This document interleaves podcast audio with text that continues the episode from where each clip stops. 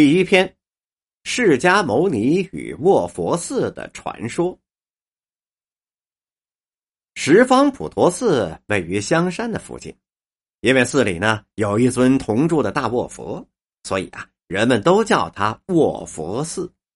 这个卧佛寺面朝平原，背靠青山，在金碧辉煌的琉璃牌坊后面，一层接一层的排列着四层的殿院，这两边呢还有廊子和配殿。都是红墙彩瓦，雕梁画栋，是非常气派。这个卧佛殿呢，是卧佛寺最后边的一座佛殿，这里面就有一尊巨大的铜佛。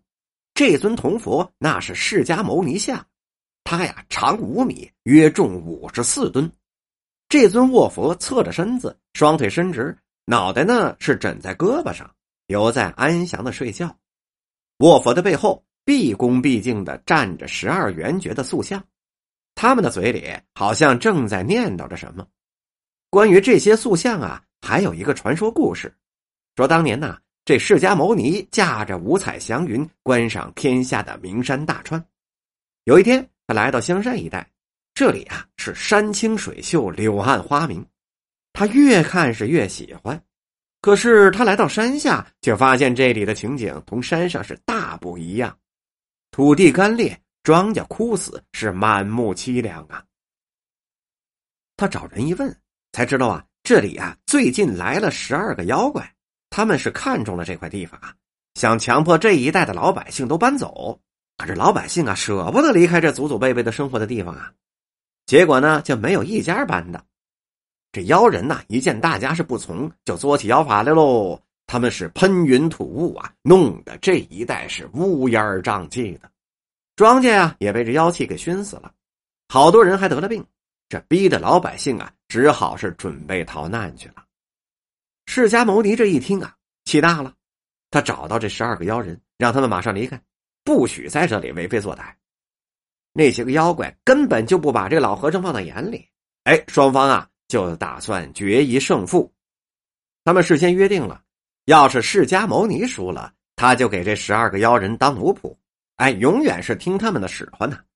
要是这十二个妖人输了，他们就从此当释迦牟尼的侍从，而且永远是不许睡觉。在释迦牟尼睡觉的时候，他们呢还得站在旁边背诵佛经。这个较量啊就开始了。那十二个妖人哪是如来佛的对手啊？几个回合下来，他们就败下阵来了。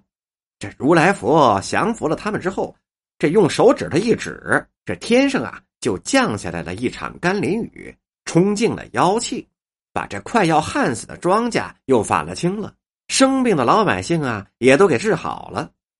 再后来，这释迦牟尼觉得有点累了，就躺在一块大石头上睡着了。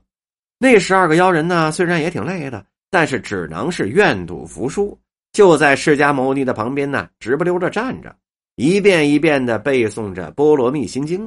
这个呢。就是释迦牟尼对他们的惩罚。从这儿以后，香山的山更青了，水更绿了，年年是风调雨顺，这老百姓安居乐业。那么，为了感谢释迦牟尼为民除害，老百姓啊就修建了这座卧佛寺，希望他呀能够永远的留在香山，保佑这一方的老百姓。那欺压过百姓的十二个妖人，老百姓也为他们塑了像，让他们终日站在那里念心经反省。